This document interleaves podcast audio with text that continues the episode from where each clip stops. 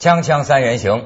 今天呢、这个三联生活周刊的记者李菁啊，我们都是记者。今天我们在这里啊，迎来这个戴霄军先生，嗯非常感谢你。我首先这里感谢你，因为嗯他是刚刚从他的家太原专门飞到我们北京的这个录影棚，今天好像还得赶回家。对，这是非常的这个感谢。嗯而且呢，所谓合适呢，这就是更重要的这个感谢。呃，我觉得该怎么说呢？在九月二十二号吧，对在这个山西啊，这个发生了这个中让中国新闻业觉得特别丢人的这一幕，就是霍宝煤矿，对吧？还是国有企业所属的这个煤矿下边的这个干河煤矿，对发生矿难，闷死了一个年过四十的这么一个矿工。发生矿难之后，居然就在那一天啊，九月二十二号，在煤矿这个办公室的楼里，一堆这个记者领封口费，排着记者队要打引号 的啊，排着队领钱 啊，大部分可能都是假记者，有没有真记者呢？嗯我们看报道上讲呢，是有其中有两张国家新闻出版总署的这个记者证，目前呢还持正在嗯有效证件的啊，调查中。那么这丢人一幕啊，其实我早有耳闻，可是这回要感谢这个戴霄军先生，他用他的这个勇气啊，这多大的风险， 用镜头告诉拍下了这个画面。今天我们可以看到他拍的这个照片。你先说说那天你的这个经历啊，我觉得就好像是做做特务工作一样啊。嗯、不能用做特务工作，我觉得应该是我搞了一次实战演习。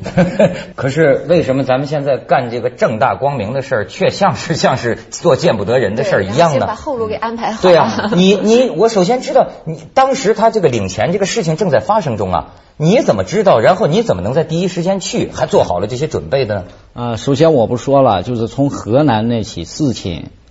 发生矿难，完了以后，当地政府在政府大楼内发放了一个封口费那。当这几年前您看到过这样一个事件的报道，对对您来说这是一个刺当激时很大，是吗？？呃，从我一个摄影人角度讲，你当时看到的那个新闻是是在河南，呃，在一家报纸上嗯是在河南的一个乡里面发生一起矿难，好几年了。嗯，那么他是只是拍了一个政府大楼，完了下面用文字说，在大楼内有多少多少记者在领封口费。等于没留下一个照片的一个证据对啊，嗯，那么我当时我就从一个摄影人，我当时大脑里我在就给自己马上就产生了一个想法，我说为什么非要这样去说明一个东西，而不能把镜头渗透在大楼内部，展示出它内部的一些黑幕呢？有这种想法以后，我这一直在想，我哪天我能拍到这么一组片子，我也不光为一个摄影人。他呀，这个说起来呢，也是报社搞摄影的，对但是呢，他也不说，就说我做的事跟我的单位没关系。中华人民共和国是任嗯何一个公民嗯良知啊，啊对吧，都可以举报这样的这个现象。哎所以他是算是独立摄影人，个人，而且在网上这个这个进行举报对。那你你当时有了这个动机了，是受到河南这个事儿的触动了。嗯，但是说是有线人给你打电话是吗？对。你当时怎么怎么知道的呢？呃，当时是在那一天的下午，大约是三点半左右，突然间接到一个电话，说在咱们那个霍宝的干河煤矿发生了一起矿难。我说矿难很多，我说马上过八月十五，咱们中国的中秋节，嗯而且我说我这儿家里还有好多事情，我说我就不去了。完了，他说是你必须得来。我说为什么来？来的记者太多了，再领封口费。啊，就我是给您打电话的人实际上是想告诉您封口费的事情，对嗯，完了，我听到这个以后，马上就是眼睛一亮。我有多少人？他说这几天来的人很多。我说大约有多少？啊，他说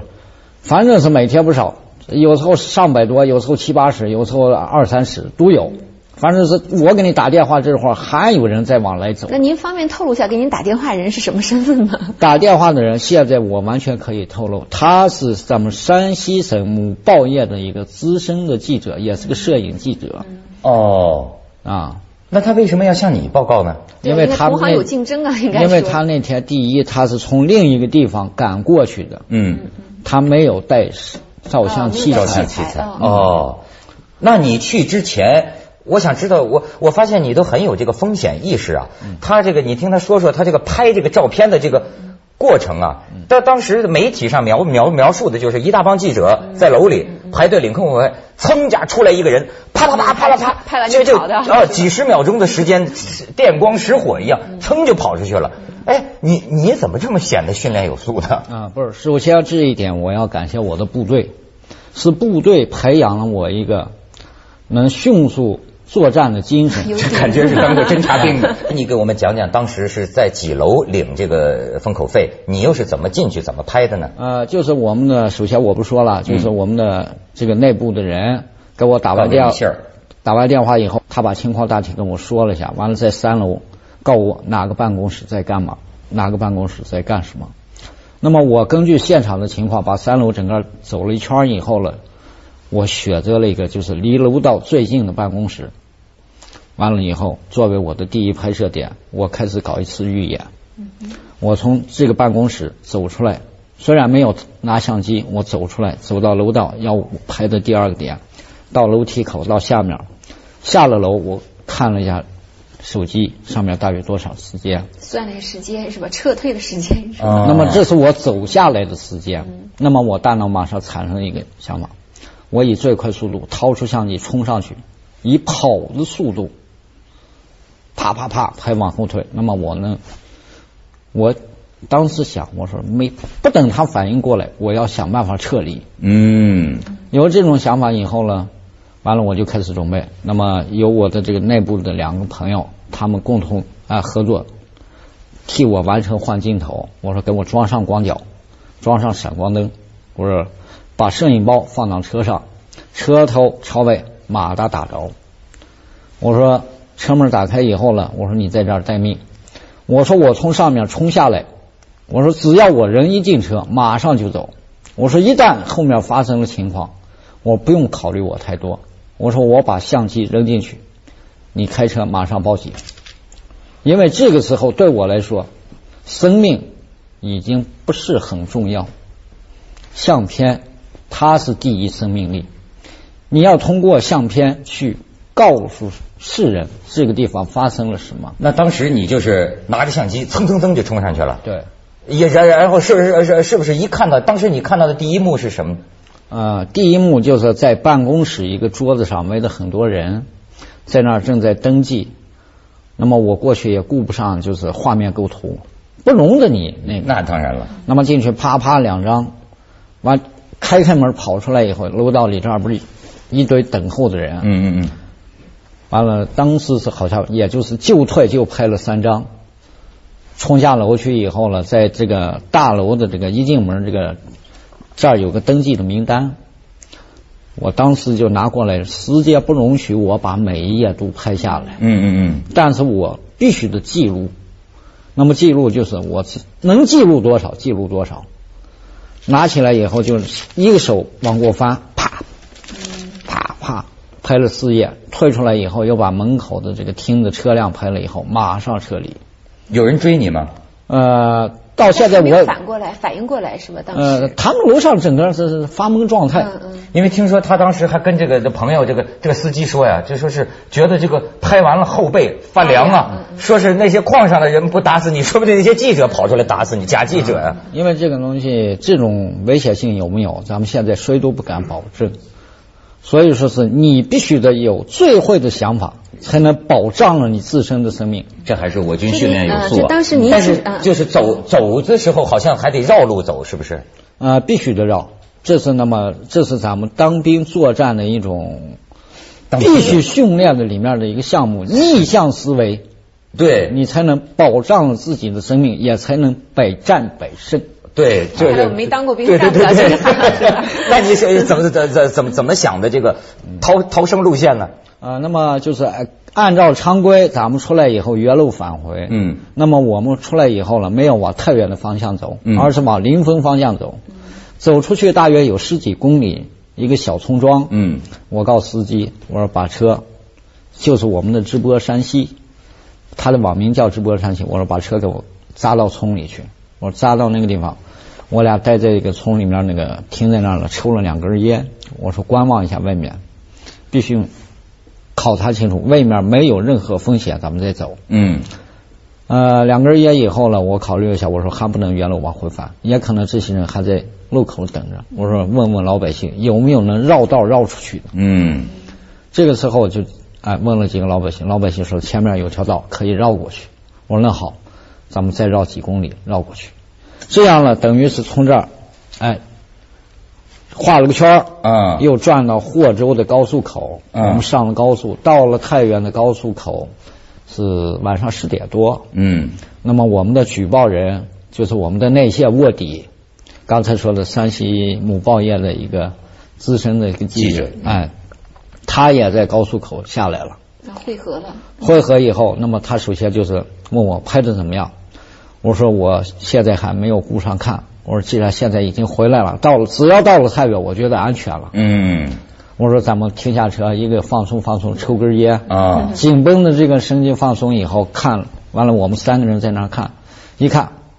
画面构图虽然说不是很完美，但是完全记录下来了。我说可以了，我然后就这个时候不是一个摄影作品，嗯我不能要求它完美。是是啊是，所以这真是让人觉得惊惊心心动动魄魄， 对嗯而且真是要感谢咱们人民解放军啊，发扬了这个擅长近战、夜战的传统啊。咱们下一趴广告回来就可以看到他拍的照片，《锵锵三人行》广告之后见。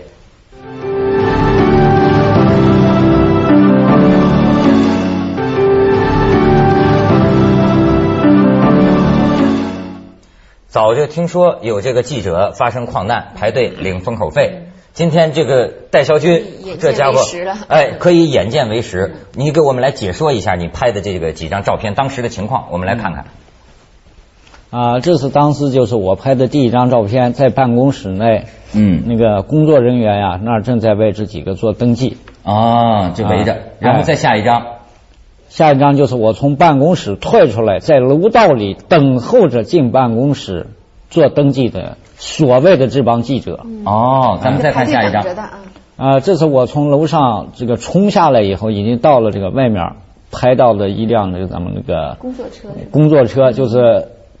我当时我也不知道是哪家媒体的车，但是一看我说这是一家媒体的车，我说一定要把它不是记录写着说是不是这个车上说写着这个中国教育电视台对是吧？哎但是说是后来中国教育电视台又出来是 哎，说是通过呃这个电视台的规则你们懂，嗯是什么？通过一个什么合作的方式给承包了一个、一个什么一栏个栏目目是吧？叫嗯安全现场啊嗯然后安全现场，他是说是到他们是推销推销什么安全生产的什么光盘去了。嗯完说的很复杂，这个你懂你们的规矩，这个电视台 的懂电视台，我我真闹不懂现在的电视台。但是你拍完了这个之后，你你采取的办法是把这个照片怎么办呢？放到网上，对放到网上。对。那我我这个打断一下，那约您拍的那个人不是呃，他他实际上是想放在他们报纸上吗？因为是嗯他告诉您的。呃，他是告诉我，但是说白以后，真正这些东西有时候在媒体要发出来，咱们说白以后就，承担很大压力嗯的。呃，很大压力，而且有的发不出来。那么那天我就跟好多人说过，这是咱们目前中国这个新闻行业记者这个白，记者现在好多都成了网络的枪手。嗯嗯咱们这几年看到好多好多新闻都是第一时间不是在媒体上公布，而是在网络。嗯，是是是啊。这个网络公布之后，听说呀，你的这个博客上写的这些东西啊，老是被删是吗？对，哎，这是怎么回事呢？呃，这个当初删了我跟直播山西的这个照片，包括我们上传的一些资料，我们都不知道，是我们的博友、博客好友打来了电话，哎，天马行空，你的照他片，的他的名网名天马行直空嗯播。呃山西也是一个人的网啊名，哎，对说你俩的那个上面的东西全部没有了，被删除了。那么听到这个东西以后，我们第一时间赶回家，打开电脑一看，确实没有了。当场我就打电话打到这个直播课，我就质问他们，我说作为我一个你这样的一个播客，我说你们有权利删我的稿件，但是应该向我打一声招呼。嗯我首先我的上面东西没有说是不利于国家发展的东西。我第二，我说这个东西删除以后，你们为什么不能就给我们做一个解释呢？人家说是当时工作忙忘记了，那为什么要删呢？对，没有呃解释。人家说是上面的压力，上面的压力。嗯上面上到哪当然，面最后这个事情最后是呃引起了重视。对对最近呢，这个我看山西新闻局那个记者发布会上讲，但是你又提出了质疑，嗯就是当时领钱的这个所谓记你者嗯有一个的目测的一个人记数是吧？记者的数目字，呃，最后他们说出来的好像是二十八个，对但是你认为至少有三十八个，啊，那么我拍摄的四张照片，就他临走时候紧急拍的那个登记册上的那个照片，我们来看看啊，拍的这个照片呢，咱们能能数得出来，一页上是十个表格，那么也就是说一页上登记的有十人，咱们再看下边儿，那么每一页上有十人，那么四张表格下来以后是多少人，对吧？还有我登记的那那那一页儿，他也没展现出来。那么就嗯就是是光你拍到的表格加上你登记的那个就得四十一个加如果加上我那个就是五十多了。哦那么当时我只是拍了四页，那么这四页里面没有我，那么证明就最少还有一页嘛，咱不要太多，对吧他？这个心理我真弄不明白。嗯，他如果是有三，比如说三十八个的话，嗯，你出来说有二十八个，这就二十八个就好一些吗？我我我，你你能理解吗？啊、我首先这儿从不理解，我现在到理解了。您怎么理 解的？因为什么？他们瞒报一起矿难死亡，照样可以向政府、向调查组去瞒报这个登记的名单。所以啊，我就觉得就是这件事情啊，特别值得聊，因为它其中有些事情还让我觉得特别的担心啊。就是这个正大光明的事情被还被掩饰，而且呢，他做了这么一个事情，他就说嘛，他说我也不用是一个记者，任何一个中华人民共和国的公民，我我我能不能举报这个不良现象，对嗯吧？但是完了之后，你知道恐怖啊，就是家家里就威胁到了这个家庭的，就接到家里老接到这个恐吓电话，到现在为止，嗯他这次从太原飞过来，本来差点来不了啊，就是说太担心家里人很家里人的安全了。你给我讲讲你这个受现现现在受威胁的情况。啊、就这个风口事件这几天，这全国各地都在报道以后了，呃，从前几天开始，突然接到了，现到今天为止，包括我早上飞机到了北京以后，我老婆打电话，那么有十几起、十几个这样子电话了，他就们都会是说什么呢？是当他们地的口音吗？您能听吗？他们的口音很复杂，而且话很简短。嗯，说什么他们说什么啊呢？，有的就是你不要让我没法过，啊，有的就是你小子当心点儿，反正就是啊，他话很短，而且就是每次打电话都不显示号码，嗯，那么就是这样情况下，导致我的家庭原本一个很安宁的一个家庭，最近是家里已经是乱成一锅粥了。家里这几天害怕声音，那么我每天回家现在要做到什么了？我把手机全部关掉，尽量让我的爱人、我的孩子他们有一个安静的一个环境，可是做不到。哎呦，那你现在觉得害怕吗？啊因为你在明处，他他们在暗处啊。我不说了吗？我既然迈出了第一步，而且做了一件我想做的事情，我到现在拍摄的时候，我是害怕什么了？我的东西丢掉，嗯怕他们打死。现在我什么都不怕，有什么我都不怕了。嗯那但您当时拍的时候预计到这些人的势力会这么大吗？就是他们还敢这么公然威胁你？因为这事嗯情影响已经很大了，但是他们还会这样呃公这然种威东胁西你，？你但凡任何一个人，你要去拍后期的威胁，你都能考虑嗯到。那么我作为一个当兵人，我把它当做一次是战场。嗯，那么我明知道冲上去也可能要面临牺牲，嗯那么你不往上冲就不牺牲吗？嗯所以啊，我觉得今天把这个事情公开出来啊，我也是觉得啊，你作为当地政府还是什么部门哈，是不是应该保护像这样的人，他的这个人身安全、家人的安呃全那？么这一点我要感谢我们的政府，也感谢当地政府。那么在我接受那个第一次跟那个咱们调查组见面的时候，我们交流的时候，调查组明确调查表组是省里派来的，现在啊、是咱们呃北京那边就是下新闻出版署。对下去的调查组，呃，第一次我们见面已经明确表态，一定要保障我的生命安全哎呀，，保这障个我们家里放心人。多了。对对对所以说，有了他们的这个话，嗯，我在接到这个电话以后呢，首先给家里人办跑了几家保险公司，我说不管怎么说，我要给孩子、老婆，包括我家里的老母亲得癌症十几年的老母亲办一份保险，因为老母亲她是，他们倒不会说残害老母亲，可是老母亲这么大岁数，她经受不起这种精神上的刺激哎，他这个办保险的这过程啊，也挺值得一说。咱们广告之后还接着请他讲《锵锵三人行》，广告之后见。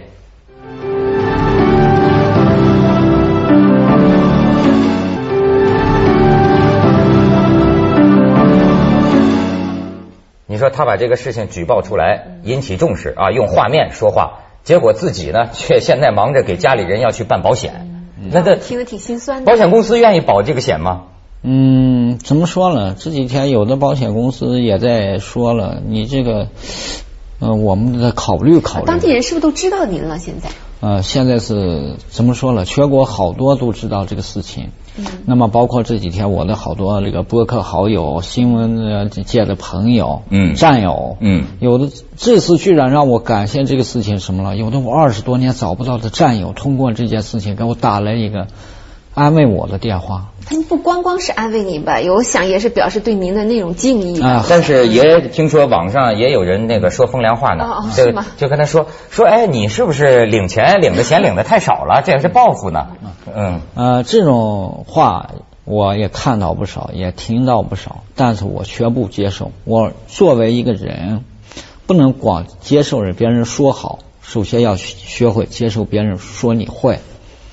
为什么呢？我的原则很简单，去的人那么多，为什么单单只有我这儿爆出来了？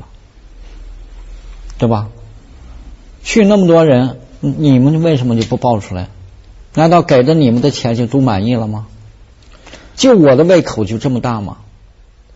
所以啊，这个还是有人不理解。但是呢，我跟你嗯我说还，是相信有良知的啊这。不这种现象本身就让很多人呐、气愤很难理嗯解，因为我早就听说了。现在这个咱们这个感谢这个戴孝军先生把事实摆出来了摆在眼。前那么我们也会在这个下一期节目里啊聊聊，因为我觉得这个事情很值得啊聊，就是说中国的这么一个什么现象呢？发生了矿难，我早就听说一大帮记者